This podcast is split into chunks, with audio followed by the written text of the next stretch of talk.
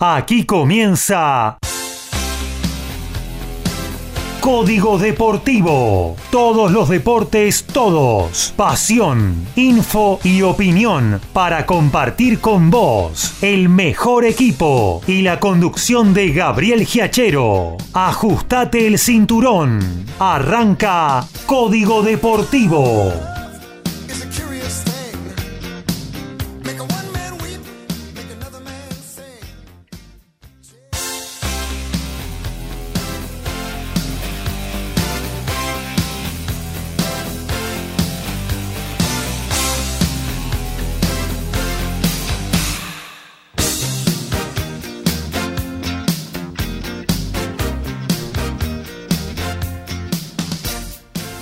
¿Qué tal? ¿Cómo les va? Muy pero muy buenas noches. Arrancamos hoy una nueva emisión de Código Deportivo en este miércoles 18 de octubre del 2023, a pocos días del acto eleccionario en el cual vamos a decidir el futuro presidente de todos los argentinos. Estamos nosotros hablando hasta las 23.30 de deporte, ¿eh? destilando pasión, que es lo que nos gusta hacer eh, aquí en este espacio eh, donde ya llevamos la tercera temporada en el aire, culminándola de a poquito eh, en nuestra casa, en MG Radio, desde el corazón de Villa Pueyrredón, acá de Rincón del Mundo, a través de la página www.mgradio.com.ar. Y obviamente hoy tenemos en esta hora y media muchísimas cosas para compartir con ustedes, ¿no? Porque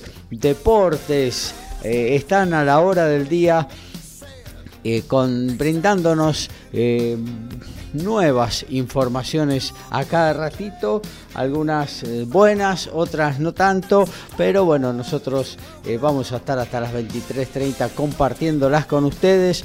Luego le vamos a dejar paso a nuestro compañero Alfredo González, quien va a estar haciendo una nueva eh, emisión de su TMO, Tu Momento Balado, durante media hora hasta que termine este 18 de octubre.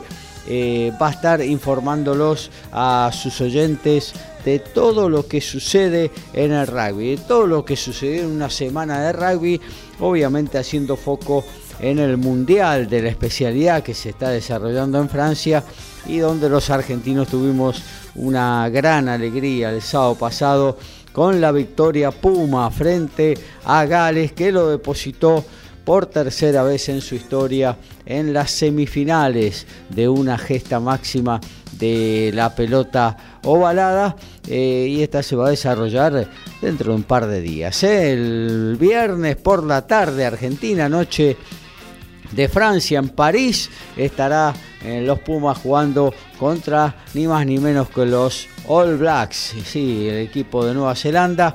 Y bueno, intentando eh, llegar por primera vez en su historia a una final, parada bravísima y donde los Pumas van de puntos claramente, pero bueno, partidos son partidos, se le han ganado solamente dos veces en la historia y las dos veces es eh, la base de este equipo eh, que le ganó a los All Blacks, así que ¿por qué no puede ser una tercera, no?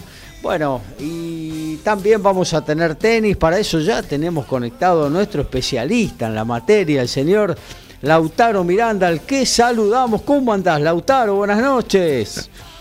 Hola Gaby, muy buenas noches para vos, para toda la audiencia. Tenemos bueno, muchísima alegría por lo que comentabas de los Pumas, ¿no? Este, en semifinales del Mundial de Rugby por tercera vez en su historia y así como en el 2007 en Francia.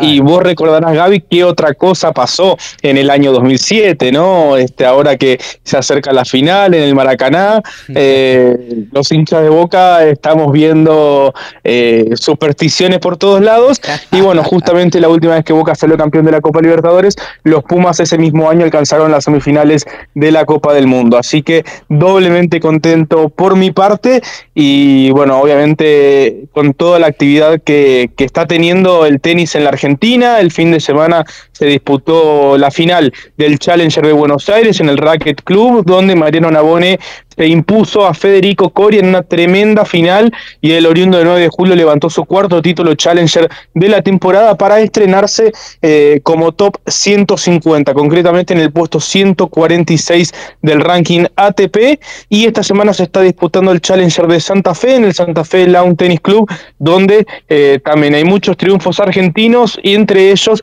el de Federico Del Bonis que está en cuartos de final después de haber vencido el día de hoy en gran forma al brasilero Felipe Meligeni y de esta manera está entre los ocho mejores, honrando el wildcard otorgado por la organización y desplegando un muy buen nivel de tenis. Todavía hay acción en Santa Fe porque está jugando Mariano Navone, el campeón del Challenger de Buenos Aires, en la segunda ronda ante el mar platense Francisco Comesaña está 5-4 Nabone arriba en el tercero partidazo siempre que juegan entre ambos.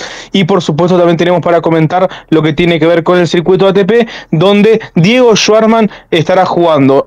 No antes de la una de la mañana en el ATP 500 de Tokio ante el australiano Alex de Miñaur por los octavos de final de este torneo. Eh, y bueno el Peque recobrando sensaciones y si gana hoy volverá de manera oficial al top 100 del ranking ATP. Bueno, ojalá, ojalá se le dé. El, adversario no es para nada fácil, pero bueno, eh, como vos decías, ¿no? El Peque parece estar eh, en un momento de recuperación eh, y bueno, ojalá, ojalá mm, pueda pegar algún resultado, una semifinal, un cuartos de final que, que, lo meta no solo en el top 100, sino un poquito más adelante y reinicie el año. la el 2024 bien, ¿no? Un poco más acorde a lo que fue la historia de Schwarman en los últimos años, ¿no? Sí, la verdad, Gaby, que el cuadro en Tokio está bastante abierto. Es un cuadro que em, e, estaba muy apretado. No, quizás no, no un primera línea, de hecho el número uno fue Taylor Fritz, número 8 del mundo, eh, pero Fritz, por ejemplo, jugó contra Cameron Norrie en la primera ronda, siendo Norrie 17 del ranking. Otros jugadores como Ben Shelton o Hoover Hurkacz, eh, también ahí 16, 18, no fueron cabezas de serie. Es decir, había muchos tenistas entre el puesto 8 y el puesto 15 eh, y fueron cayendo. Se fue abriendo un poco el cuadro. Y, bueno, el Peque si gana hoy al número 13 del mundo, eh, estará enfrentando en cuarto de final el vencedor del duelo entre el chino Shang y el ruso Karatsev.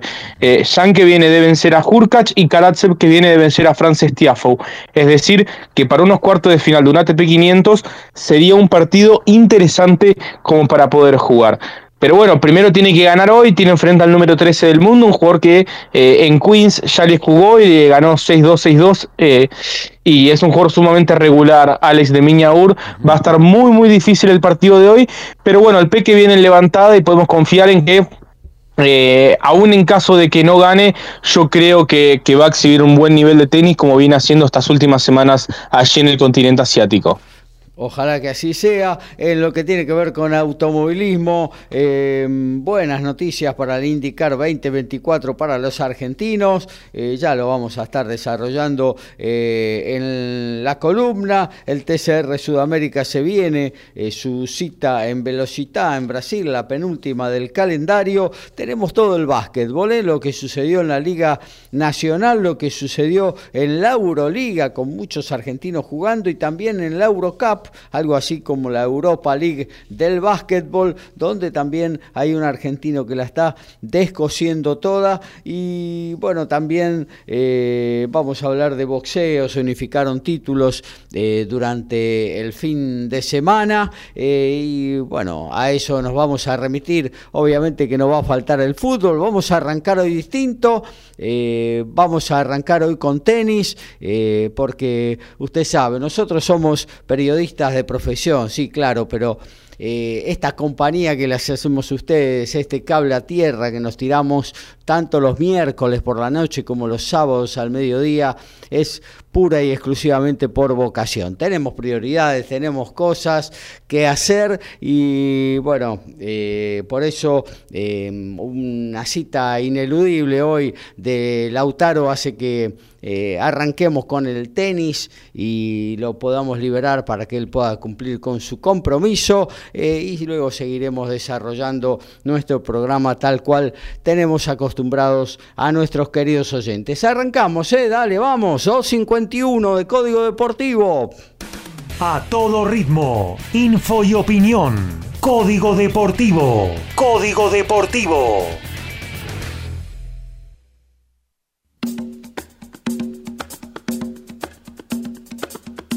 Muy bien, Gaby, comenzamos este código deportivo con la columna de tenis, como bien comenzábamos eh, hace instantes.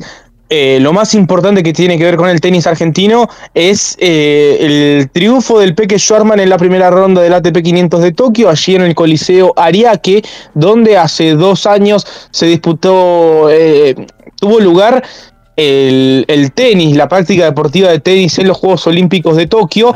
Y curiosamente, tanto Alexander Zverev como Karen Hayanov, quienes jugaron la final en, en aquella ocasión, Zverev se colgó la dorada y Hayanov la de plata, jugaron este torneo y ambos perdieron en la primera ronda. Una curiosidad nomás que tiene este torneo. Y eh, tuvo también como acto curioso el hecho de que de 32 jugadores, tres eran argentinos y dos les tocó entre ellos en la primera ronda. Hablamos de Francisco Cerúndolo y el Peque Schwarman, eh, para mala fortuna de ambos, porque obviamente nunca es deseable eh, que se enfrenten dos tenistas argentinos. Sí es cierto que uno por ahí espera eh, que se enfrenten o quizás en un ATP de Buenos Aires, en un ATP de Córdoba, eh, quizás de pronto en un Roland Garros, pero irte hasta Japón y que te toque en primera ronda un compatriota es duro, es duro de asimilar, es duro de jugar, eh, ya aparte en este momento de la temporada estás con la cabeza que te explota, quizás no tanto el caso del Peque Schwarzman, porque pese a que ha jugado muchos torneos, ha jugado pocos partidos, eh, por más que los viajes los ha tenido por igual, pero bueno, quizás en ese sentido el hecho de haber jugado pocos partidos hace que llegue un poquito más fresco a esta etapa de la temporada y el cambio de entrenador le ha dado aire, le ha dado vida al, al ex top ten que está viviendo un momento realmente muy bueno tras alcanzar los octavos de final en Shanghái, desembarcó en Tokio y tuvo un grandísimo triunfo sobre Francisco Cerúndolo en la primera ronda del torneo, fue 6-4, 6-1, eh, el Peque esta semana está 113 y Francisco está 21. Y bueno, está claro que el ranking de Diego cuando él puede desplegar un buen nivel de tenis no es 113 del mundo. Y en este caso además eh, sucedía que ante Francisco él no perdió nunca, jugó tres veces, había jugado tres veces, le había ganado las tres, ahora la historia está 4-0 en favor del Peque. Eh, que le ganó una final acá en Buenos Aires en el 2021, luego le ganó cuarto de final en Buenos Aires en el 2022, le ganó también semifinales en Río de Janeiro en el año 2022 y le vuelve a ganar ahora en Tokio en la primera ronda para meterse en octavos y hoy, no antes de la una de la mañana, estará enfrentando al australiano Alex de Miñaur, número 13 del mundo, partido dificilísimo. En la previa estará jugando el chileno Cristian Garín ante el australiano Popirin. Y en el segundo turno entonces del Coliseo Ariake estará jugando el Peque Schwarman ante el australiano Alex de Miñaur. Viene de ganar la Taylor Fritz el Peque en Shanghái, por lo que eh, está buscando su segundo triunfo ante un tenista top 15 en esta temporada. Una temporada muy difícil, como ya hemos eh, hablado a lo largo de todo el año prácticamente sobre el Peque, pero está buscando repuntar un poco. Si logra ganar el día de hoy barra mañana, porque bueno, será dentro de, poquitas horas, eh, volverá oficialmente al top 100 del ranking ATP y también como comentábamos al inicio del programa, esperaría por el chino Shang o el ruso Karatsev en los cuartos de final, un partido jugable para unos cuartos de final de un ATP 500. No, ni Shang ni Karatsev serían lo peor que le hubiera podido tocar. Creo yo que, tanto Francisco Cerúndolo como Alex de Miñaur están en un mejor nivel hoy en día que cualquiera de estos dos eh, posibles rivales en los cuartos de final. Pero bueno, primero tiene que ganar el día de hoy y eh, el partido se podrá ver por Star Plus en, en vivo y en directo con muchísima expectativa, por supuesto, por lo que tiene que ver con, con, una posible victoria del Peque que lo devuelva a estar entre los 100 mejores en un torneo que está realmente muy muy abierto, han caído ya algunos cabezas de serie, perdió Alexander Zverev, perdió Karen Hajanov, perdió también Casper Ruud, perdió Frances Tiafoe, eh, perdió el campeón de Shanghái, Hubert Hurkacz, y bueno, es un torneo que se ha ido abriendo de a poco y que eh, el Peque podría aprovecharlo para subir una buena cantidad de posiciones en el ranking y afrontar con un poco más de tranquilidad eh, esto, este último tramito del año en el cual él se juega eh, entrar o no entrar de manera directa al Abierto de Australia. Y te cambia todo arrancar el año jugando el cuadro principal de un Gran Slam o teniendo que jugar la quali. Ya de por sí por jugar eh, el cuadro principal del Abierto de Australia habrá que ver qué montos publican este año, pero el año pasado o bueno, este año en realidad, eh, solo por jugar eh, el torneo eran alrededor de 75 mil dólares, por jugar la quali 20 mil, por lo cual ya estamos hablando de una diferencia considerable de dinero Gaby, que un jugador como el Peque Schwarman con los gastos y con el equipo que tiene, eh, realmente no se puede permitir esa, esa diferencia de dinero. Y además desde lo deportivo, ¿no? Ir a la quali implica estar una semana antes ya en Melbourne jugando. Si vos entras de manera directa, podés jugar un ATP, podés entrenar la semana previa es totalmente diferente y bueno, el Peque se juega sus últimos cartuchos en estas últimas semanitas del año. El otro argentino que estuvo, habíamos hablado de tres que estaban allí en Tokio, eh, fue Tomás Echeverry que cayó en el debut ante la promesa local Shintaro Mochizuki y bueno, se despidió del torneo en su debut. También el día de ayer Francisco y Tomás jugaron juntos en el dobles, eh, enfrentaron una pareja local, Lucky Loser ambos, eh, Uchiyama y Uchida y perdieron 6-0, 6-1 creo que habla un poco del momento actual de ambos. El colega Dani Miche está de hecho allí en, en Japón, eh, fue por un viaje personal y, aprovechó para acreditarse en el ATP 500 de Tokio y lo que dijo es que en el torneo los vio muy quemados tanto a Francisco como a Tomás. Eh, recordar que Tomás tiene más de 40 partidos jugados esta temporada, en el caso de Francisco son más de 50. Y eso lógicamente te pasa factura en un circuito tan, pero tan competitivo. Eh, y creo que por ahí se puede explicar un poco únicamente semejante derrota en el dobles eh, por 6-0, 6-1.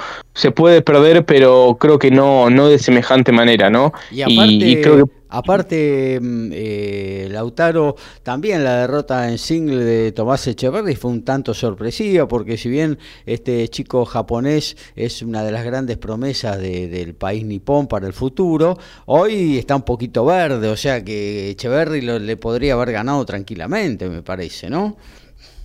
Sí, correcto, Gaby. Eh, bueno, este chico fue número uno junior, pero tiene 20 años y recién este fue su primer triunfo ATP, eh, habiendo jugado cinco partidos, es decir, no le han faltado oportunidades para sumar algún triunfo previamente. O sea, para un chico que fue número uno junior y que tiene 20 años y jugó cinco partidos ATP ya a esta altura y no había logrado ganar ninguno, lógicamente estamos hablando de un jugador que es muy bueno, pero que le ha costado cierta transición y se encontró con el triunfo ante Tomás Echeverry, que sí, daría la sensación de que le está costando esta etapa final de la temporada. También hay que contemplar que jugó la Copa Davis y así en el mismo día en el que logró su primer triunfo en la competición, voló hacia China, ya está hace como un mes en China, eh, con los horarios totalmente cambiados, otro estilo de vida, eh, por más que ellos están prácticamente abocados enteramente a lo que tiene que ver con el tenis, eh, es totalmente diferente y todavía le quedan las próximas semanas. Va a jugar en Basilea la semana próxima y luego cerrará el año en París-Bercy. También ahí salió la lista del ATP 250 de Sofía en Bulgaria, la semana siguiente a París-Bercy, donde están anotados tanto él como Baez. Eh, la verdad, salvo cosa rara, no entendería por qué eh, jugarían un ATP 250 luego del último Master 1000 de la temporada. Yo creo que no lo van a terminar jugando, pero bueno, están anotados por sí las dudas, eh, pero es llamativa su presencia en este torneo en, una, en un momento de la temporada donde uno ya querría estar descansando en casa y encarando la pretemporada. Pero bueno, veremos luego si lo llegan a jugar. Eh, pero bueno, ese es el panorama. En Tokio estará jugando el Peque Schwarman ante Alex de Miñaur dentro de unas horitas. Y en Estocolmo jugó Sebastián Baez, partió como cabeza de serie, pero eh, le tocó perder en el debut al oriundo de San Martín. No jugó un buen partido y, y, terminó cayendo ante JJ Wolf, tenista de los Estados Unidos, fue 7-5-6-2 para el estadounidense. Eh, sí continúa en el doble, donde está jugando con el brasilero Thiago Seibot Will. Ambos entrenan juntos en la academia de Sebastián Gutiérrez en Jeva. Y bueno, han ganado el debut. Mañana estarán jugando su partido de segunda ronda. Pero eh, hay que también ver un poco esta cuestión que tiene Sebastián Baez, que eh, Ilvana actuaciones muy buenas, como ante Yannick Sinner en Shanghai, donde perdió en tres sets y luego pierde eh, ante JJ Wolf, que de todos modos es un muy buen jugador, pero pierde en primera ronda de un torneo ATP 250 creo que la irregularidad ha marcado un poco el termómetro de un jugador que este año ha perdido muchas primeras rondas, pero que también ha ganado tres títulos ATP. Eh, es algo bastante curioso y, yo creo que si logra ser un poquito más regular a lo largo del año, eh, fíjate que está 27-28 en el ranking, ganando unos partiditos más, eh, podría estar tranquilamente dentro de los 20 mejores. Así que eso es lo que tiene que ver con el circuito ATP esta semana. Sobre y, todo, lógicamente. Sobre, todo, Lautaro en canchas duras, me parece que le cuesta muchísimo a Baez terminar de adaptarse, a pesar de que lo va a tener que hacer, porque hoy por hoy el circuito es casi eh, un 75% del año en canchas duras, así que eh, va a tener que, adaptarse a esa modalidad, si no, se va a quedar en camino. ¿no? Sí, eh, es curioso, ¿no? Lo de Baez, porque es un jugador que ha tenido también buenos resultados en canchas duras. En 2021, por ejemplo, fue a Milán a jugar el torneo, el Master Next Gen, y avanzó a semifinales, que eso fue una sorpresa porque tenía poquísima experiencia en canchas duras. Avanzó a semifinales en un grupo en el que, por ejemplo, estaba Lorenzo Musetti, que asomaba como gran figura local. Luego jugó un muy buen partido ante Carlos Alcaraz en las semifinales.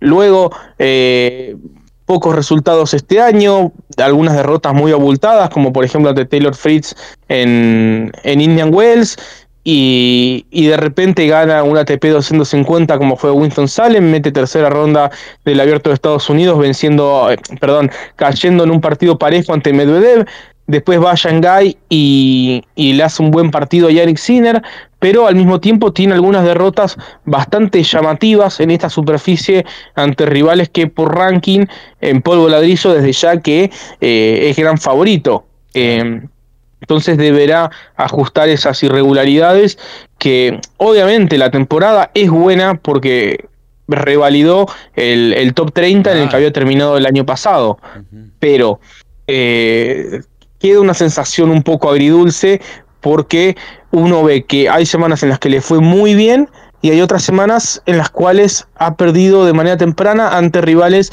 de menor fuste. Y si lograra cierta regularidad, podría terminar el año entre los 20 o entre los 15 mejores jugadores del mundo, que creo que eso es un poco lo que le ha pasado a Francisco Cerúndolo, que quizás no es un jugador eh, o que es la película de la carrera de Diego Schwarman, quizás no son jugadores que ganen torneos, pero sí son jugadores que en cada torneo al que van te ganan una, dos, tres rondas. Y eso a la larga del año te permite estar ahí. Este, 20, 15, llega un gran slam, ganaste tres rondas, estás en octavo de final.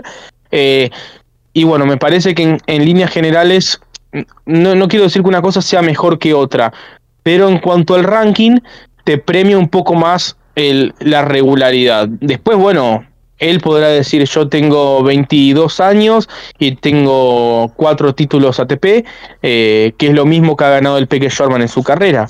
y, bueno, luego hay que ver qué, contempla cada uno, pero eh, creo yo que con un poquito más de regularidad Sebastián podría estar ahí 20-15 del mundo, que no sería una locura para nada.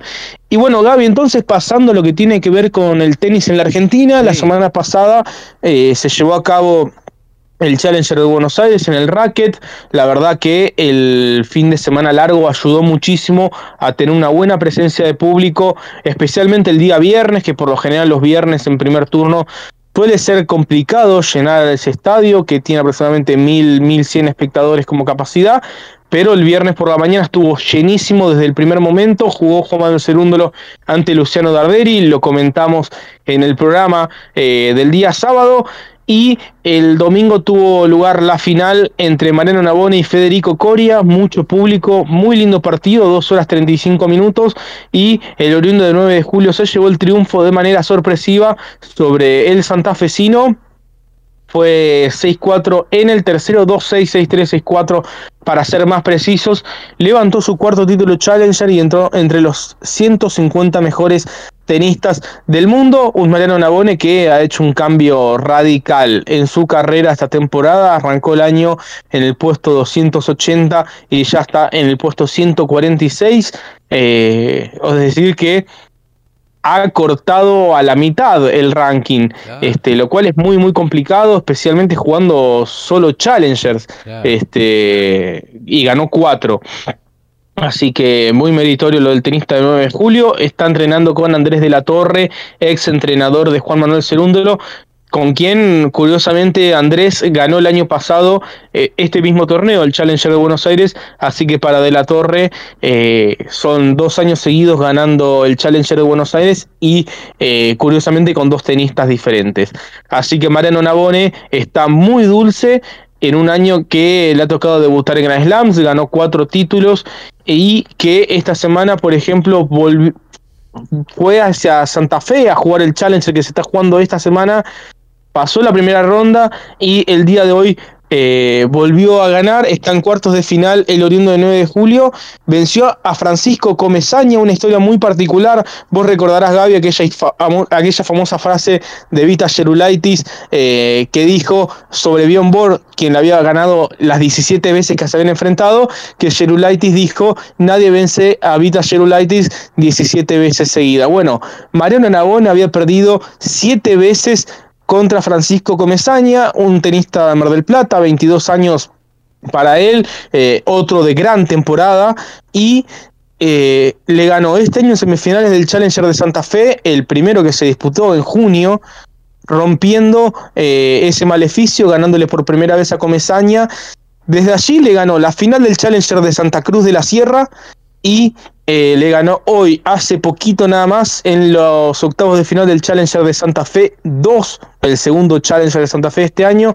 Eh, así que de ese historial que estaba 0-7, bueno, ahora está 3-7, le ha descontado bastante Nabone y se metió en los cuartos de final allí en Santa Fe, donde estará jugando mañana ante el chileno Tomás Barrios Vera. También está Facundo Bagnis recobrando sensaciones, estará midiéndose al brasilero Tiago Monteiro, quien dio la sorpresa en primera ronda venciendo a Juan Manuel Cerúndolo, también Federico Coria, que está al límite desde lo físico después de perder la final en el Challenger de Buenos Aires. Viajó en auto hasta Santa Fe, no tenía pensado jugar, pero él dijo que el lunes eh, tuvo un muy lindo momento con algunos chicos de allí del club del Santa Fe Lawn Tennis. Él es... Eh, nacido en Rosario, pero eh, ha hecho toda su vida en Venado Tuerto, es decir, que él es de la provincia de Santa Fe y él dijo que no se hubiera perdonado nunca estar disponible para jugar y no jugar un challenger en su provincia, que tenía muchas ganas de hacerlo y bueno, así fue que jugó al límite ante Nicolás Mejía en la primera ronda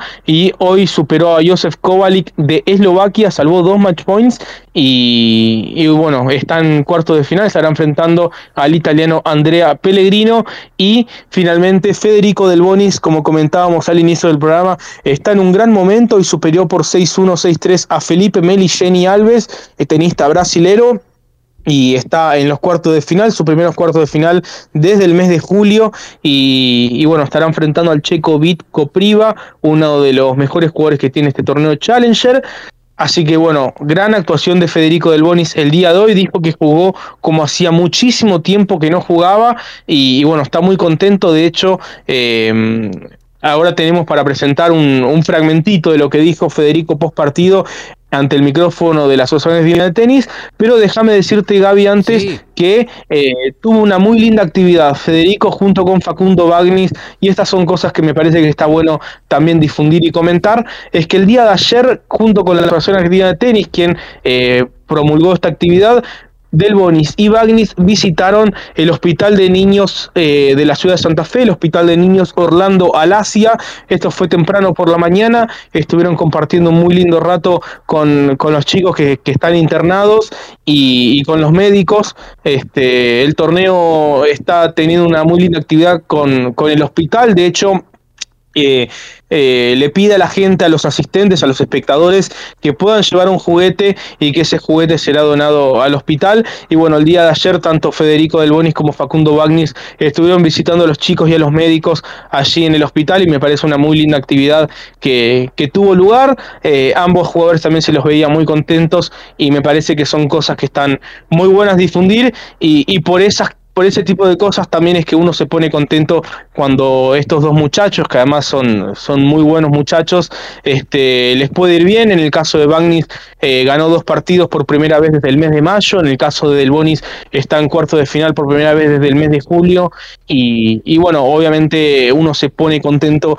de que, de que tengan este tipo de actividades, este tipo de gestos para con chicos que están pasando un, feo momento en su salud y eh, que luego desde lo deportivo también puedan tener su recompensa. Así que esto es lo que nos decía Gaby Federico del Bonis tras su triunfo ante Felipe Meligeni. Mira, ya que, ya que estás, te saludo, así te libero. Sé que tenés un compromiso que cumplir y bueno, eh, también les digo a nuestros oyentes que presten atención a lo que dice Del Bonis, porque a veces encontrar motivación para seguir jugando al tenis o para lograr cosas en el tenis no parte exclusivamente de lo que tiene que ver con lo deportivo, con lo estrictamente tenístico. Eh, a veces viene por otro lado y creo que, vale la pena escuchar lo que dice eh, el campeón de Copa Davis con Argentina. Eh, a vos te saludo, Lautaro, un abrazo grande, gracias por estar como, como cada miércoles, como cada sábado. Bueno, Gaby, muchísimas gracias a vos. Eh, un abrazo también para el compañero Alfredo que se ha sumado. Un saludo grande para toda la audiencia. Los dejo con esta nota de Federico del Bonis y nos reencontramos el próximo sábado, ya seguramente con la previa de lo que será la final del Challenger de Santa Fe, porque debido a las elecciones eh, presidenciales, la final se estará jugando el día sábado. Así que nos vemos pronto, Gaby. Un saludo para toda la audiencia. Y bueno, vamos a escuchar a Del Bonis. Al principio él no, no, estaba más pensando en la cancha que en jugar. Yo entré tranquilo, entré lo que tenía que hacer, le salió muy bien. Y cuenta también el segundo también, eh, él se puso a jugar un poco mejor, pero yo, estuve siempre firme, no, no le di ningún tipo de opción para que recupere y creo que eso fue la balanza por lo que inclinó muy rápido a mi favor el, resultado. Mirá, los dolores son normales. A ver, el que pasó los 30 y tuvo una carrera larga de muchos viajes te dice que no tiene dolores, la verdad, son contados con los dedos de las manos, ¿no? Eh, son cosas que hay que conllevar, que al principio me cuesta porque no estaba acostumbrado. Hoy en día tengo que, tomarme más tiempo del debido para hacer todo el trabajo de prevención pero creo que eh, la motivación la encuentro en tratar de, seguir sacando la mejor versión. Otra cosa importante que, que está mi familia acá, mi hija disfruta de verme jugar, más allá de que es una chica tímida, le, gusta verme jugar. La otra vez me dijo que, papá no quería que se retire porque le, le, disfrutaba ver mis partidos, así que eso también son pequeñas cosas que van sumando para, para poder seguir jugando acá.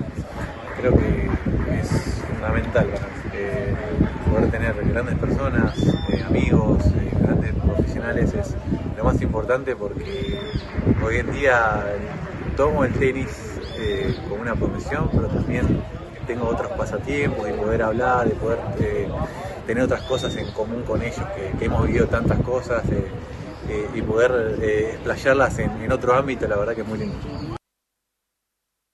Básquet, rugby, fútbol, tenis, boxeo, deporte motor y más. Código Deportivo.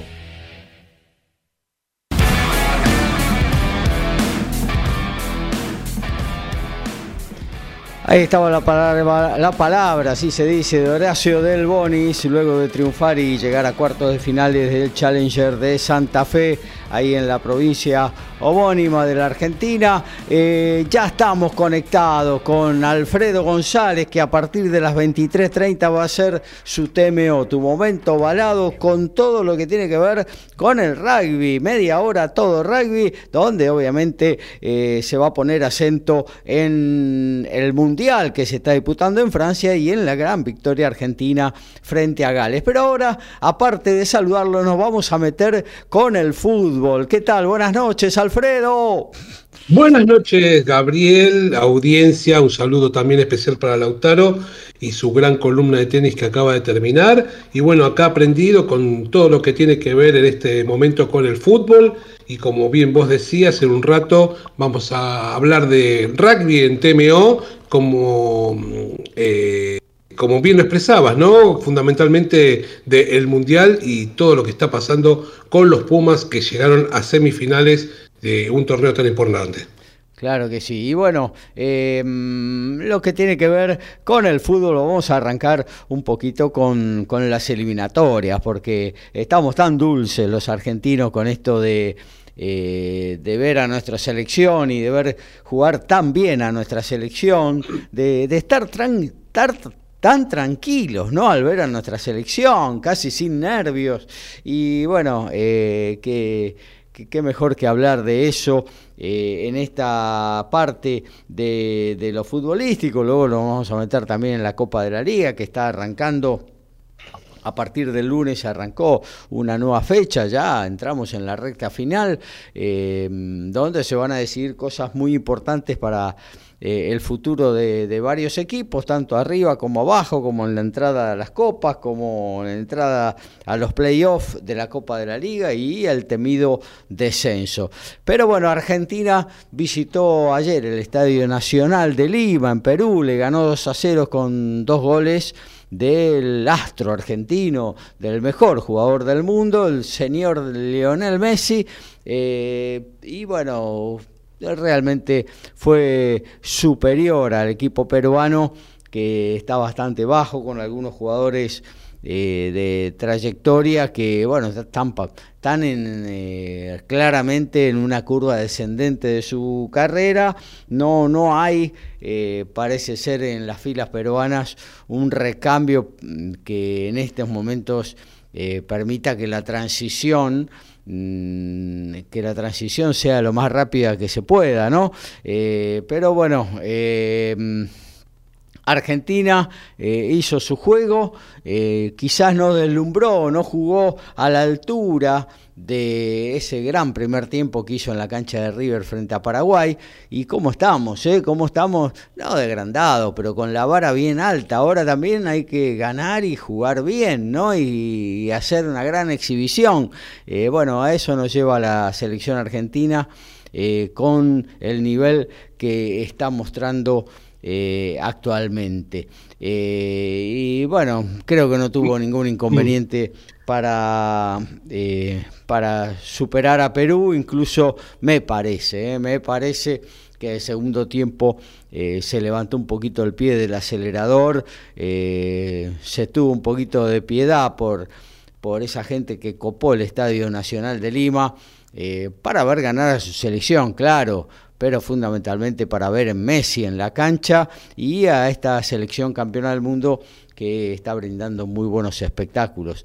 Eh, Así es, mira, Gabriel, discúlpame que te interrumpo un segundo.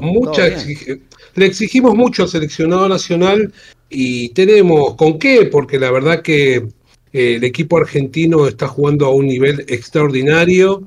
Eh, de hecho, ayer a Messi le han preguntado y si lo comparaban con el, el Barcelona de Guardiola y dice que salvando algunas distancias, yo entiendo que ya Iniesta no es la misma calidad de jugadores que los jóvenes jugadores argentinos que tiene hoy el seleccionado nacional, pero que de a poco se va acercando a ese nivel de juego. La verdad que es este, algo destacable, ya que eh, la pregunta que le hace la Messi, él no la esquiva y responde de una manera medio sorprendente, ¿no? Yo jamás hubiera imaginado una respuesta como esa, pero bueno, él lo ve en la cancha Y vemos también en la cancha un Messi que no tiene la explosión de, los años de su juventud, pero que de todas maneras le aporta, no mucho, muchísimo al equipo argentino.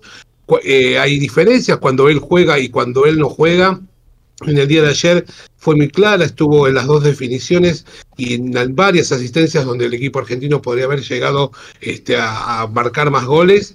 Pero bueno, eh, a veces uno se pone demasiado exigente y el primer tiempo contra Paraguay la verdad fue casi de manual para mostrarle a los, eh, para ver cómo se juega al, fútbol, pero tengamos en cuenta también que el seleccionado nacional Perdió un solo partido en 51 con Arabia Saudita, aquel partido recordado del Mundial, inesperado. Eh, da mucha confianza al seleccionado nacional, sumado a que mantiene su valla eh, en cero, eh, con lo cual hoy el equipo argentino, más allá del placer que da verlo jugar, también tiene el condimento de saber que eh, si sos eh, de argentino y te, sentás a ver a tu selección, eh, seguramente vas, no solamente vas a ver un buen espectáculo, sino seguramente también lo vas a ver que no va a perder. Claro que sí, sí. La solidez defensiva es, mucho en, cualquier equipo y si encima después tenés a, a Messi, a, a Julián Álvarez, a Lautaro Martínez, a Di María, ¿no? que en esta ventana no participó, pero que eh, que va a estar en la próxima seguramente. Eh, eso lo que bien vos decís, tenés un banco también de jugadores que pueden entrar en cualquier momento y que están a la par eh, de, cualquiera de los que está jugando de titular. con lo cual eso hace que el equipo argentino tenga un recambio también de jugadores, por lo menos en la actualidad, que lo hace muy competitivo en cualquier momento. Sí, fíjate ayer que, bueno, se, se lesionó eh, el Cuti Romero, ¿no? Una lesión común, sin nada grave, pero debió salir y entró Pexela y, bueno, obviamente que no vamos a comparar el uno y otro, pero el equipo no se resintió en lo más mínimo a nivel defensivo y ya sucedió con otras posiciones, porque no sé, si vos tenés eh, eh, en el medio campo, por ejemplo, eh, en el banco a, a Giovanni Lo Celso, ¿no? sí. tenés a Ezequiel Palacio, tenés con otra característica, pero un jugador utilitario como Guido Rodríguez para algún momento del partido, Leandro Paredes no sé, estamos hablando de jugadores que tranquilamente podrían ser titulares también, ¿no? Eh, en la defensa, Cuña y Molina ayer estuvieron, eh, no jugaron y sin embargo son muy buenos reemplazos también en, eh, la parte defensiva. La verdad que, como también vos decías, en el ataque, ayer no jugó Lautaro y es una posibilidad importante para el equipo nacional. La verdad que está en, una situación de, mucha una situación eh, de, para disfrutarla realmente del seleccionado argentino. Claro que sí. Eh, con este triunfo Argentina ha ganado los cuatro partidos, ha convertido siete goles, no la ha convertido, ha sacado ya una diferencia importante en la punta de la, de la eliminatoria, que obviamente va a ser el, eh, el objetivo de la selección, porque mm, nadie puede dudar que Argentina así como Brasil y como pinta Uruguay también va a estar dentro del próximo mundial, ¿no? Con esta apertura que tiene que ver con, con, más cupos para, para la próxima Copa del Mundo que se va a disputar en, en Canadá, Estados Unidos y, y México. Eh, Otra buena noticia que no es menor es que Messi jugó los 90 minutos. Eh, venía jugando, eh, siendo reemplazado o entrando desde el banco de suplente y en el día de ayer, este, la verdad, jugó los 90 minutos. Como te digo, no es el Messi de hace cuatro o cinco años porque ha perdido algo de velocidad, pero la verdad que un jugador que, no puede estar fuera de, los 11, ¿no? Es mucho, más, es mucho más cerebral un Messi que eh, la explosión la guarda para los últimos 20, 25 metros y que tiene un equipo alrededor que, que hace el laburo. Eh, el, laburo sucio, digamos, ¿no? Eh, que corre, que presiona, que, que está encima del rival permanentemente, aparte de tener la pelota en los pies y, y tratarla muy bien, porque todos tienen muy buen, muy buen pie y realmente Argentina está pasando un momento espectacular. Se viene una ventana que también va a marcar de alguna manera eh, la reafirmación de lo que estamos diciendo o quizás le va a poner eh, algún paño frío, ¿no? Y nos va a calmar un poquito, pero bueno, se vienen dos partidos eh, clásicos, difíciles. difíciles y clásicos, ¿no? Que con lo que eso lleva, que es enfrentar a Uruguay en condición de local. todavía no está determinado dónde se va a jugar ese partido. Seguramente va a ser en Córdoba porque River tiene el estadio alquilado por recitales por mucho tiempo. Claro, sí, sí, sí. Lo, corren, corren punta ahí el, el Kempes de, de Córdoba, pero bueno, hoy en día también hay buenos escenarios también en, varios puntos del interior, pero el Kempes creo que corre con alguna ventaja. Eh, y luego irá al Maracaná, ni más ni menos que enfrentar a Brasil en un superclásico eh, y con un Brasil que ya parece algo más terrenal. Ayer perdió y por un, tiempo largo a quizás su máxima figura, ¿no? que es Neymar. Eh, así que mm, va a estar alejado de las canchas a partir de, un problema en una de sus rodillas, rotura de ligamentos. Así que. Solo, ¿eh? Solo se rompió. Sí, solo, solo, solo. Eh, es que las roturas de ligamentos parecen ser, eh, o sea, prácticamente todos los jugadores se lesionan así de esa manera, pisando mal. Por eso a veces uno dice, y, tuve la suerte, yo trabajé para no lesionarme porque me cuidé, hice ejercicios preventivos en el gimnasio para fortalecer la, la musculatura, para prevenir este tipo de lesiones. Bueno, pero pegás un salto, pisás mal eh, en, en, una jugada y todo eso se, se viene eh, se derrumba. Se derrumba, se derrumba porque no, no, te sirvió para mucho. Quizás para mm, eh, que no sea tan grave la lesión, pero eh, la lesión va a estar. Entonces, a veces uno celebra que algunos jugadores eh, no tengan este problema, ¿no? Eh, y hay muchos que durante toda su carrera no lo han sufrido y, enhorabuena. Bueno, eh, pero bueno, va a ser una ventana realmente interesante donde uno va a sentir por ahí la, la adrenalina de decir, bueno, vamos a jugar un par de partidos eh, mucho más difíciles, mucho más peleados, donde eh, vamos a tener a flor de piel esas ganas de ganarlo y, podemos también sentir y la sensación de que lo podemos perder, ¿no? Porque sobre todo el de Brasil, ¿no? Sí, porque viajar a Brasil y en condición de visitante siempre conlleva un riesgo eh, por encima de, de, todo, ¿no? Porque son, como sabemos, son jugadores que técnicamente son dotados y si ellos lo pudieran llevar a un esquema de juego que hoy la verdad eh, no lo tienen, este, eh, podría ser eh, una, complicado para el equipo nacional. Pero bueno, la selección argentina la verdad está muy bien, yo los veo sólidos, los veo con ganas, el grupo parece estar de, de buena manera. Con lo cual inclusive teniendo un resultado negativo en, esta condición de, visitante en Brasil, no creo que se resienta mucho lo que se viene haciendo hasta el momento. Claro, claro que sí. Eh, y bueno, hablando de Uruguay y Brasil, ayer se enfrentaron. En el centenario, eh, un centenario que está sometido a reformas y que está quedando realmente hermoso, con un césped como como hacía rato yo no veía el césped del centenario en esa manera, realmente un billar espectacular. Eh, y bueno, Uruguay le ganó 2 a 0 a Brasil, realmente eh, hasta el, gol de, Darwin Núñez que abrió el marcador, 42 minutos del primer tiempo.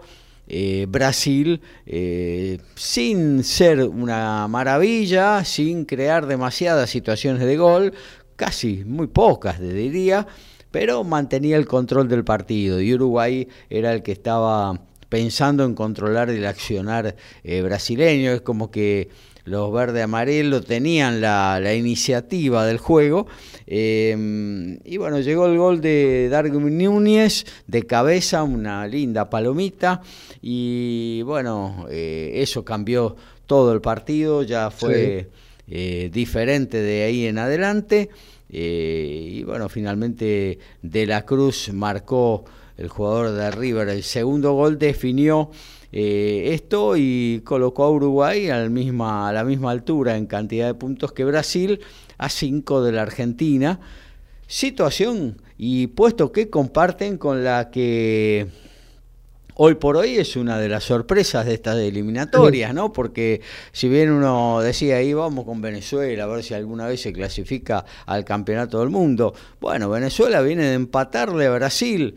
Eh, en tiempo de descuento en Brasil y ayer vapuleó a Chile por 3 a 0 eh, realmente se vivió un clima de fiesta en el estadio donde se jugó el partido eh, y bueno, Brasil, eh, digo Venezuela, con un buen rendimiento, sobre todo un jugador que a mí me encanta, como es Jefferson Soteldo, que cuando está enchufado y tiene ganas realmente parece imparable, ¿no? Mira, Mira, eh, primero, eh, Uruguay le ganó muy bien a Brasil, eso no, queda en duda. Con respecto a Venezuela, yo creo que Venezuela hoy está muy favorecido por, eh, bueno, creo que Bolivia está fuera de todo eh, análisis, pero Perú y Chile, que están pasando un momento de mucho recambio, eh, los jugadores que hoy representan a ese eh, seleccionado no están a la altura y no obtienen los resultados que ellos hubiesen querido. Con lo cual, al haber tantos equipos que se pueden clasificar a la próxima Copa del Mundo, yo creo que puede ser el, año del vino tinto y clasificar por primera vez a un mundial sumado a la buena calidad de jugadores que está teniendo esta camada de jugadores venezolanos. Sí, ni hablar, ni hablar. Eh, algunos jugadores con experiencia en, ligas importantes, eh, como Soteldo, ¿no? que hace rato que está jugando en, el Brasileirao. Eh, Salomón Rondón tuvo una trayectoria importante en Europa, Premier League incluida. Ahora es titular en, en River, se ha ganado la titularidad en el equipo de Michelis. Eh, y bueno, y jugadores que, eh, que, tienen experiencia también, que ya han jugado varias eliminatorias, Copa América y demás. Eh, lo veo bien, lo veo bien a Venezuela con un técnico como el Bocha Batista, que, que, bueno, equipo que agarra, equipo que lo hace competitivo también, ha sucedido con el juvenil de Argentina y, bueno, le está transitando el mismo camino con eh, el equipo caribeño y pienso que hoy, viendo la tabla de las eliminatorias, pienso que hoy, así como está la tabla, así como está la tabla y viendo el eh, el presente, ¿no? Bueno, horrendo de, Bolivia, eh, un Perú totalmente en baja, un Chile que le está costando muchísimo el recambio eh, y un Paraguay más o menos en la misma situación, ¿no? Yo pienso que no va a modificar mucho el transcurrir de estas eliminatorias, salvo un cambio rotundo de estos cuatro equipos, van a ser los que eh, peleen algunos por, por entrar en ese repechaje, ¿no? que es prácticamente también una clasificación al mundial. Eh, porque los demás creo que están en un nivel superior, Venezuela tendrá que ratificarlo, Colombia tiene buenos equipos, buenos jugadores, a veces eh, Em, los colombianos son un poquito irregulares eh, y eso le está jugando, le jugó en las, las eliminatorias pasadas, em, bueno, una mala jugada, ¿no? Eh, y Ecuador, que como venimos diciendo hace rato, está en un muy buen nivel, hoy tiene, eh, tendría que tener siete puntos, ¿no? Pero bueno, tiene cuatro por el descuento que, que le están realizando. Eh, pero creo que Ecuador va a estar bastante más arriba en esta tabla de eliminatorias. Eh, así que, bueno, gran presente de Argentina. Eh, Brasil, no sé, tendrá que mejorar mucho. Hoy está, y esto parece increíble, y creo que quiero ser lo más objetivo posible. Creo que está un escalón abajo que Argentina. Uruguay también.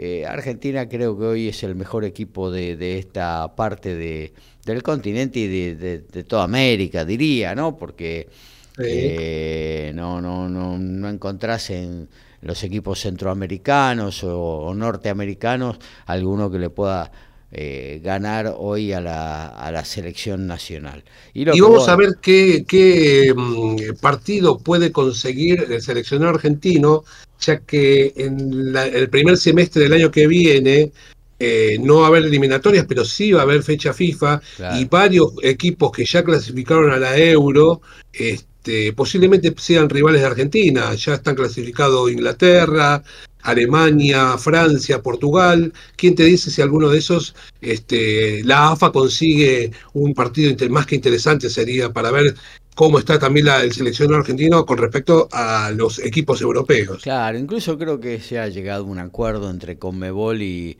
y mm, eh, la Federación Europea de Fútbol, eh, que no sé si en marzo o en abril, ahora no, no, no, no, me, no tengo recuerdo, eh, pero va a haber una ventana que va a estar especialmente dedicada al cruce entre Europa y Sudamérica.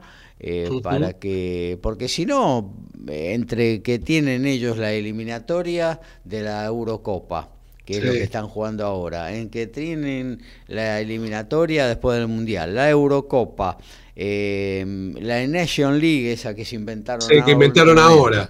Eh, no, siempre entre ellos. Claro, no, no, no, no existe eh, fechas disponibles para que, salvo la finalísima, que bueno, también es un convenio entre la Conmebol y la Federación Europea, salvo la finalísima no había fecha disponible para jugar con un equipo europeo y por eso, bueno, tenías que jugar eh, cuando era un amistoso ventana FIFA con, no sé, con Guatemala, con, eh, con esos equipos, ¿no?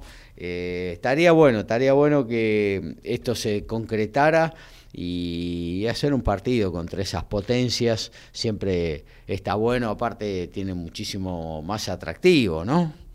Así es. Este, y como te decía, ver cómo está el seleccionado nacional hoy con respecto a los equipos europeos.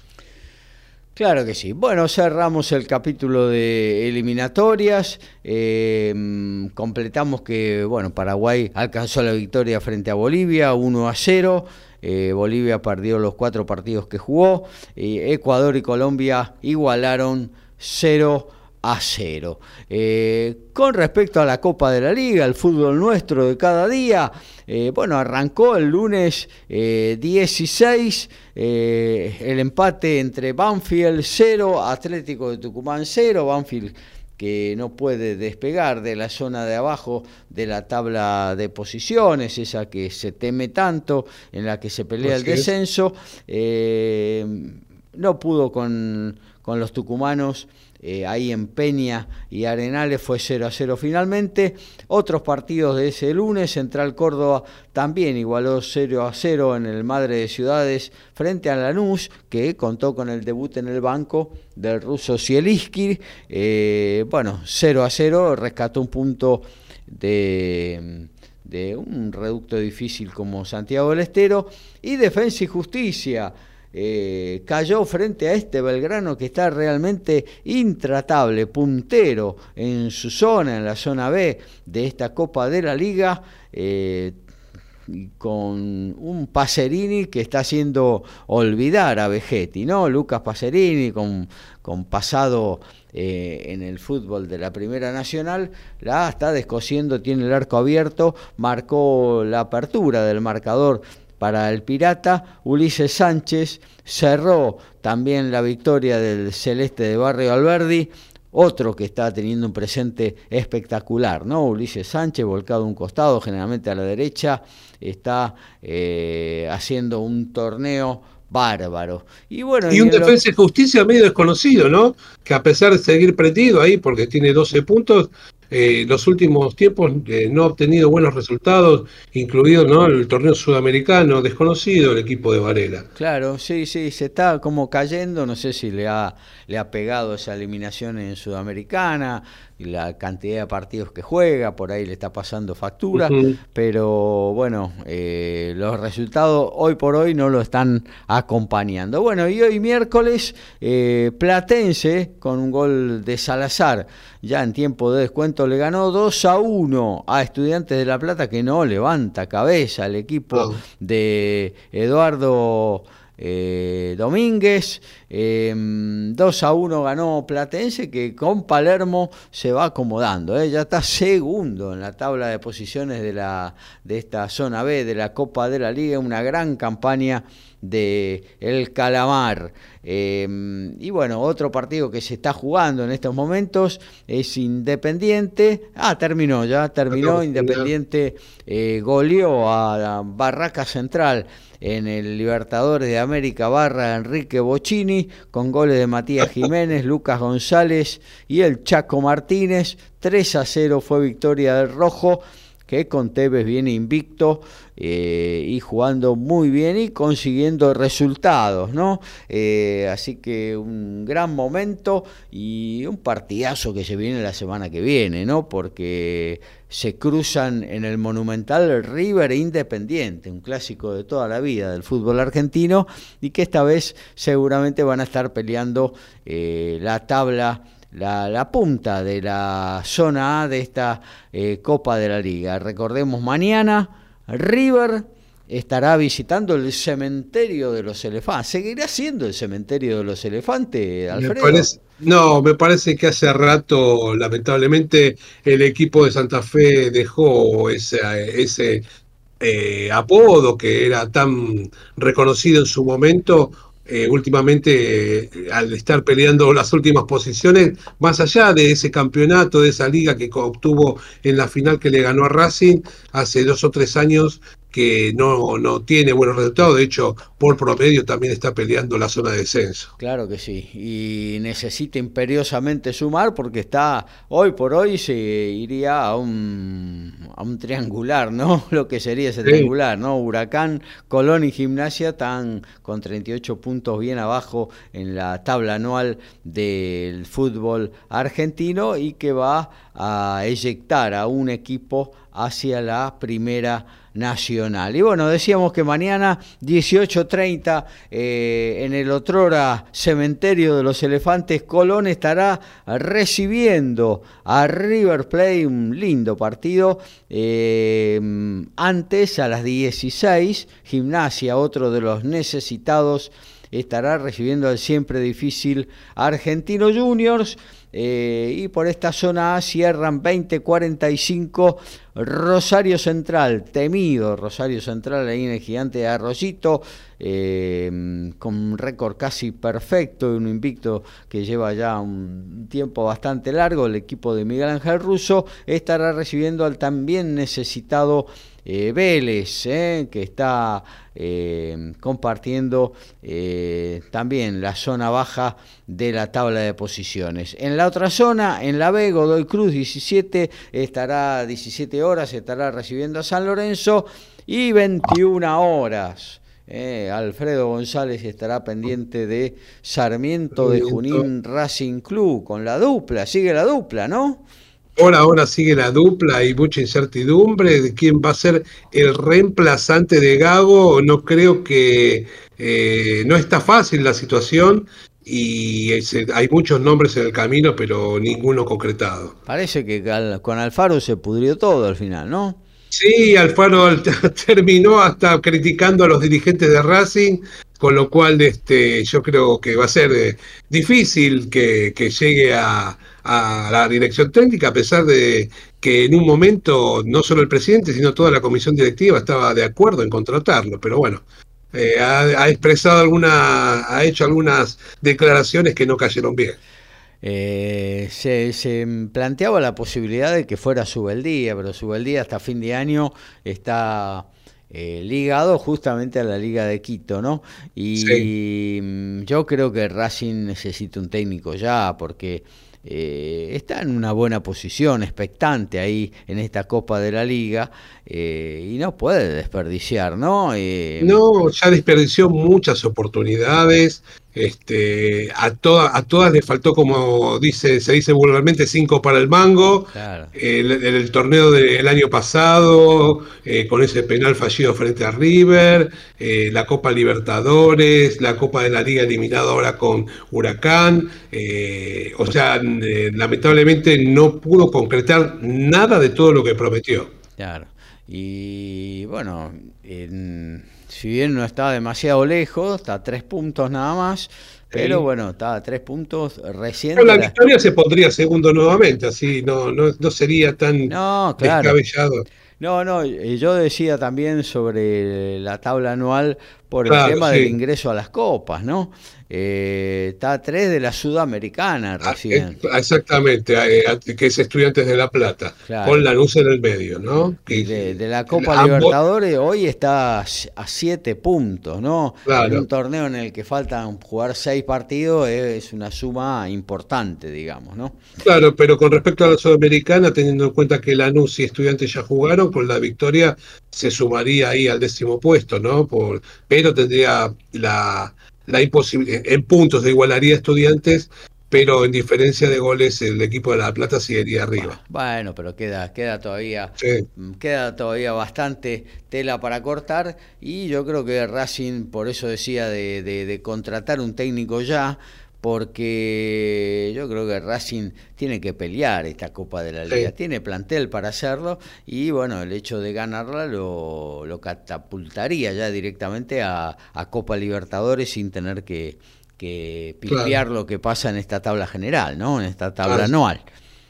Sí, pero bueno, la realidad hoy es otra, eh, está difícil, no hay nadie eh, con, de concreto eh, que pues, digas, mira, vamos a ir por este técnico y resolver esa situación, con lo cual el tiempo pasa y bueno, las posibilidades se van alejando, ¿no? De, contratar al técnico tan rápidamente. Claro. Bueno, para cerrar este informe de fútbol, viernes 19 eh, horas en la zona A, al unísono juegan Huracán en el Ducó frente a Instituto y Talleres de Córdoba recibiendo a Arsenal de Sarandí.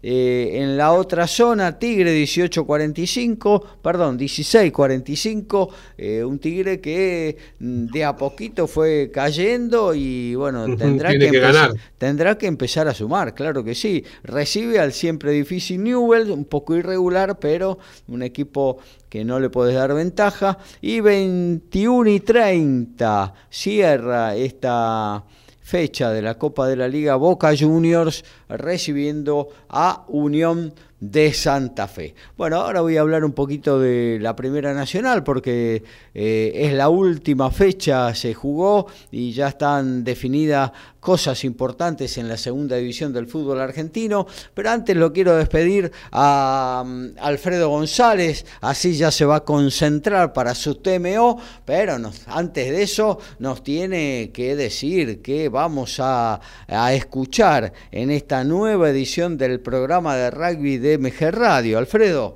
Mira, se jugaron los cuartos de final del Mundial con cuatro partidos excelentes, todos con un final abierto hasta el último minuto. Vamos a estar comentando eso, eh, sobre todo haciendo hincapié en los Pumas y en la, lo que se vendrá, ¿no? Que son las semifinales este, donde juegan los Pumas frente a Nueva Zelanda y donde juega Sudáfrica frente a Inglaterra. Eh, grave esto, Gabriel. Este, hay, no hay forma que Inglaterra gane, ya tenemos un finalista. Y el otro, el de los Pumas, bueno, veremos. Los Pumas tienen que estar muy, muy enganchados y, su, y Nueva Zelanda jugar eh, de forma regular o de forma este, no tan excelente como lo viene haciendo, ya que viene de, menos a más, con lo cual, bueno, hay alguna posibilidad que los Pumas ganen. Eh, y después este, vamos a estar comentando porque se reanuda el torneo de la URA después de dos eh, semanas de receso donde ya están clasificados los cuatro de arriba. Vamos a ver quién se clasifica primero, segundo, tercero y cuarto para ver quién es el cruz, cómo van a ser los cruces. Y en la última fecha se define el segundo descenso, quién acompaña a Pucará a jugar la segunda categoría el próximo año. Muchas gracias Alfredo, te escuchamos dentro de un ratito nada más, a partir de las 23.30 aquí en el aire de MG Radio. Y bueno, eh, ahí lo despedimos. Alfredo, decíamos, última fecha, la 38 en el caso de la zona A de la Primera Nacional. Eh, y finalmente eh, ya quedó definido quiénes van a jugar la final por el primer ascenso. va a ser entre Almirante Brown, que le ganó 2 a 0 en un partido muy, pero muy polémico a Temperley. Y por la otra zona Independiente Rivadavia de Mendoza que le ganó en el clásico Deportivo Maipú por 1 a 0 y ante la defección de Chacarita que empató frente a Rafaela eh, allá en la ciudad de La Crema, eh, capturó el primer puesto de la zona B. Esto va a ser, eh, se va a jugar este fin de semana de elecciones, no, el otro fin de semana en estadio, día y horario a definir. y bueno, em, en lo que tiene que ver con el reducido, recordemos que del segundo al octavo se van a cruzar entre ambas zonas eh, y esos quedarán siete. Para esta primera fase los cuatro primeros de, los eh, clasificados van a tener la ventaja deportiva de jugar en su estadio y de pasar con un empate. Luego ya a partir de cuartos de final y semifinales se jugará partido de ida y vuelta em, eh, con diferencia de gol obviamente eh, y ahí también correrá la ventaja deportiva. Y luego se jugará una final también estadio único con 30 minutos de en caso de empate y con penales en caso de que no se rompa la igualdad luego de los 120 minutos de juego. Estos eh, este octogonal, este reducido, eh, arroja estos partidos. Agropecuario, que perdió en la última fecha la posibilidad de, jugar la final tras empatar eh, uno a uno. tras empatar uno a uno en su visita a Patronato, eh, perdió la posibilidad de quedar primero, va a enfrentar a Ferro, eh, en, su estadio. Chacarita va a ser local de Temperley. San Martín de Tucumán en la Ciudadela recibirá a Riestra. Deportivo Maipú, el botellero en su estadio, eh, estará eh, recibiendo un clásico ahí, ¿no? Con San Martín de San Juan, Mendoza San Juan. Estudiantes de Río Cuarto será local de Mitre de Santiago del Estero. Quilmes estará haciendo de local eh, en el Estadio Centenario de Quilmes frente a Gimnasia de Mendoza y Atlético de Rafaela eh, recibirá a Defensores de Belgrano. Todo esto también se van a jugar eh, este fin de semana, no, sino el otro. también resta definir todavía los días y los horarios donde va a contar la televisión con eso. Ha descendido eh, los dos descensos directos ya están definidos. Eh, antes de esta última fecha, Villadalmine ya había eh, partido hacia la primera B metropolitana y lo va a acompañar Flandria. y se va a jugar un repechaje entre los dos penúltimos de cada zona. Tristán Suárez es en la zona B. Y en la zona A hubo empate entre Almagro y San Telmo. Los dos con la misma cantidad de puntos. Se va a jugar primero, obviamente, eh, la definición entre ellos dos. Y el que eh, caiga, el que pierda, jugará frente a Tristán Suárez para ver quién conserva la categoría o quién eh, vuelve a la primera B metropolitana. Bueno, este es el informe así rapidito de todo lo que tiene que ver con la Primera Nacional. Cortamos un poquito, eh, metemos un separador y ya nos metemos en otro deporte, porque todos están aquí en la 251 de Código Deportivo. Somos pasionales, tenemos buena onda y también nos calentamos. Sumate a Código Deportivo. Somos como vos.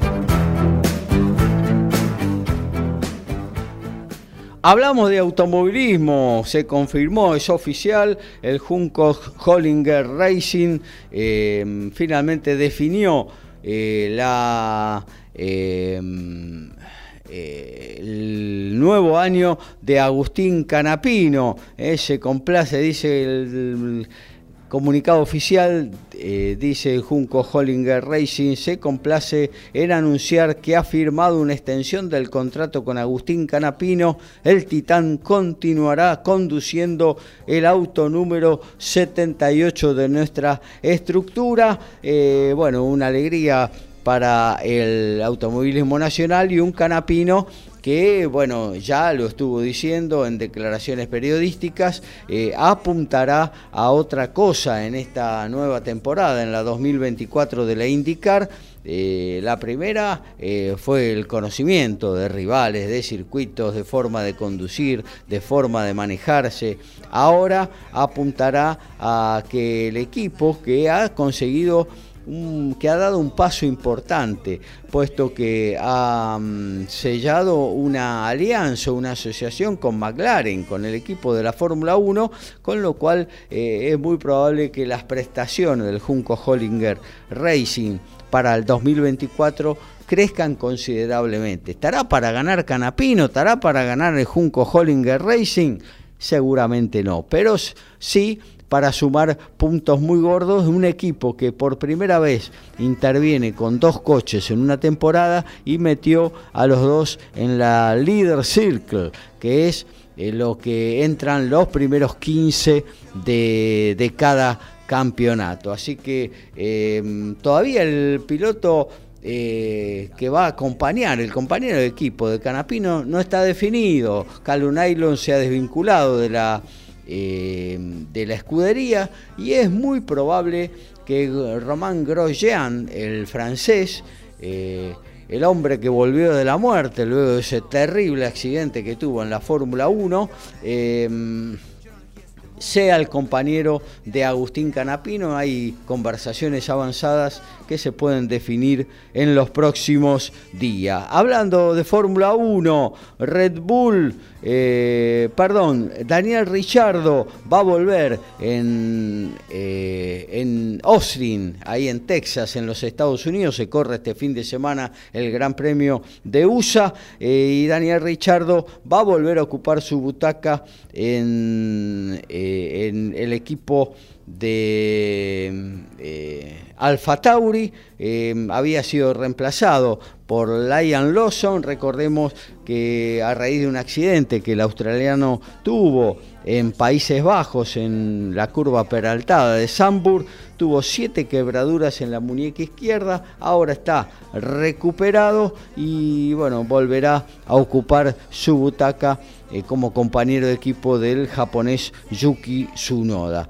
Este fin de semana, Austin, Texas, el otro se viene México y pegadito el otro, eh, la Fórmula 1 eh, se viene a competir a Brasil, luego eh, será el momento de, de los dos Grand Prix finales. Eh, bueno, también vamos a tener TCR Sudamérica eh, en, Velochitá, en Brasil, la novena fecha, la penúltima del calendario.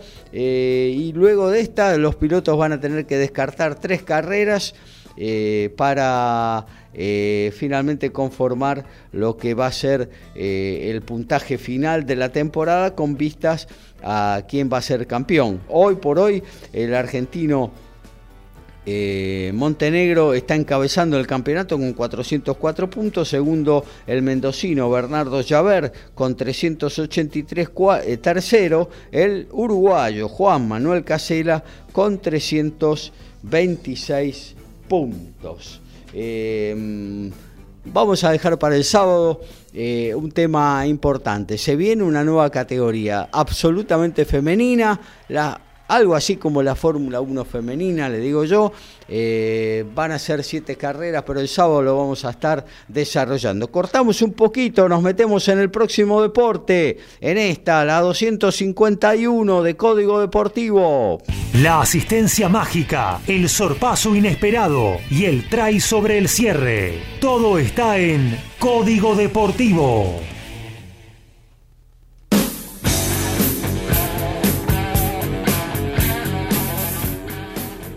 Nos metemos con, la pelota naranja, ¿eh? la de básquetbol, sí, claro, porque hay Liga Nacional de Básquetbol. Eh, Boca está intratable, arrancó el equipo de la Ribera, el de Carlos Duro, eh, tal como se preveía, ¿no? Volteando muñecos y demostrando, reafirmando su candidatura al título, junto a Olímpico de la banda al siempre eh, importante y candidato Kimsa. Y quizás le podamos agregar a Instituto, eh, el equipo se ha desarmado un poquito, el de la Docta, eh, quizás está un par de un escaloncito más abajo de esos tres, pero entre esos cuatro va a estar el nuevo campeón de la Liga Nacional de Básquetbol. Hay muy buenos equipos sé que van a competir y le van a hacer la vida complicada pero creo que de esos cuatro no sale eh, el futuro campeón de la Liga Nacional. Boca fue al Fortín de las Morochas, ¿eh? eh lugar difícil, si los hay, a enfrentar al argentino de Junín, al turco, le ganó 80-68 con mucha autoridad con Leonel Chapman prendido fuego, 18 unidades. El, em, eh, Vildosa eh, con 12 puntos, lo acompañaron también Maindoldi con 12 y Mata con 11 puntos. Boca estará recibiendo el sábado 19 horas en la bombonerita a Gimnasia de Comodoro Rivadavia, eh, Argentino de Junín hará lo propio el viernes 21 horas frente a Obras. Dijimos que en la Euroliga hay muchos argentinos, y claro que sí, y se jugó fecha tanto de Euroliga como de Eurocup en esta semana que ya está llegando a sus días finales. El Madrid le ganó a los lituanos del Salgiris Kaunas 93 a 79, contundente lo de la Casa Blanca y muy bueno lo de los dos argentinos tanto Campazo que se está destapando con la cantidad de puntos que hace cada partido, 18 puntos, 9 asistencias del base argentino en 23 minutos de juego, lo acompañó Gabriel Deck que volvió con la mano caliente, 19 puntos en 22 minutos en el parque. Em, el Barça otro de los candidatos y otro de los que tiene puntaje eh, ideal en esta Euroliga, se fue al Partizan de Belgrado, se fue a Belgrado a jugar con el Partizan, lugar picante si los hay. 92-83 ganaron lo de la ciudad condal con otros eh, otra muy buena actuación de otro base argentino, eh, Nicolás Laprovítola, 20.6 asistencias al que no le fue bien fue a Luca Vildosa, el tercer base de la selección eh, nacional. Eh, el Panathinaikos visitó eh, Estambul para jugar contra el Fenerbahce y cayó contundentemente 83 a 69. Vildosa convirtió 10 puntos eh, y dio dos asistencias. Eh, el Bayern, que cuenta con el joven Leandro Bolmaro, eh, visitó Vasconia y le ganó 76 a 68, 6 puntos de Bolmaro, dos asistencias. Barça y Madrid y el Valencia, que hoy le ganó al Maccabi 75 a 66, comparten la punta de esta Euroliga con tres partidos jugados y tres ganados. Eh, tercera posición para el Bayern Múnich, 2-1. En cuanto al Panathinaikos, eh, pobre comienzo del equipo de Luca Vildosa con un partido ganado y dos perdidos. En la Eurocup, algo así como la Euro... Eh, como la segunda competencia en importancia en las ligas europeas. Ahí participa el Gran Canaria, que ya fue campeón el año pasado y que está que arrancó con todo en la defensa de su título, jugó tres partidos, ganó los tres.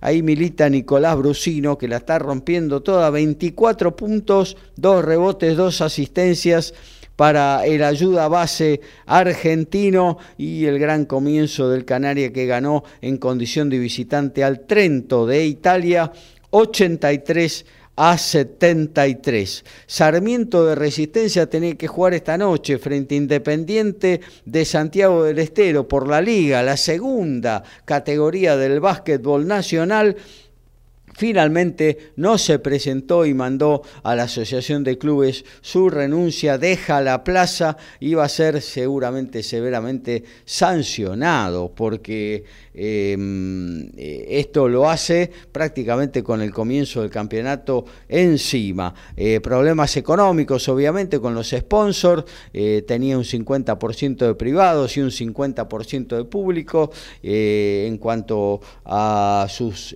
publicidades y Lotería Chaqueña parece ser que le dio la espalda, con lo cual no pudo juntar el presupuesto y terminó bueno, renunciando a la liga a la cual jugó, eh, se sumó el año pasado, la temporada anterior, 22-23, y hoy eh, dejó de estar en ella. También se habían bajado de esta liga Libertad de Sunchales, Central de Ceres, del Progreso de General Roca en Río Negro y Estudiantes de Concordia, pero esto lo hicieron antes de darse, eh, hacerse el sorteo del campeonato, con lo cual no van a tener eh, sanciones al respecto. En lo que tiene que ver con el boxeo, para hacerlo eh, rapidito, porque ya le estamos entregando la Trasmi a mm, TMO, que se viene pegadito con todo lo que tiene que ver con el eh, Mundial de Rugby, esa gran satisfacción que tuvimos el sábado por la mañana, con la muy buena victoria de los Pumas frente a Gales, que lo deposita en la semifinal frente a los All Blacks, ni más ni menos. Janibek y el kazajo, el Kazakh Style, defendió con éxito su corona y se quedó también con la porción de la FIB, esto es la categoría mediano, la que militaba Carlos Monzón, ni más ni menos. Eh, OMB y FIB entonces son del kazajo que le ganó por nocaut en el sexto round, el, la paró el referee, fue nocaut técnico en realidad, al alemán Vincenzo Gualtieri. Le quitó el invicto al púgil que, bueno, no pudo sostener el, ataque de Canuli, que sigue invicto, 15 peleas ganadas, 10 por nocaut. Cayó el invicto justamente de Gualtieri, eh, que ahora eh, tiene 21 peleas ganadas, una perdida y 7 nocaut. El que no tuvo problema es Tim Sue, el australiano que estrenaba su título Super Welter de la Organización Mundial de Boxeo derrotó por decisión unánime al estadounidense Brian Mendoza. Eh, realmente, eh, sobre todo en los últimos 3-4 rounds, le metió una paliza eh, impresionante y bueno, realmente guapísimo Mendoza que, se mantuvo en pie, no cayó, pero las tarjetas marcaron eh, la diferencia que hubo en el cuadrilátero. Así que, bueno, irá Costa eh, Team Sioux eh, en búsqueda de los otros títulos entonces para completar y quedarse como indiscutido en la categoría de los Super Welters. Tiempo de meter un freno, de adormecer la bola, de meter un rebaje. Se termina. Código Deportivo.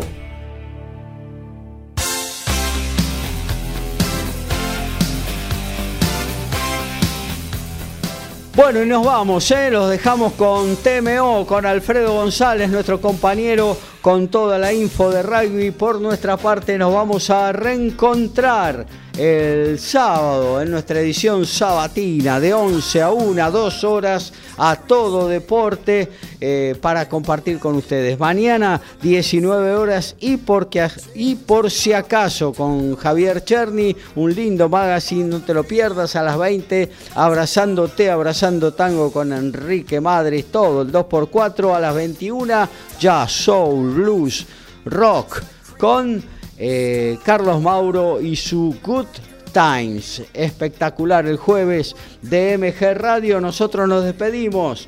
Los dejamos con Alfredo González. Hasta el próximo sábado. Chau, chau.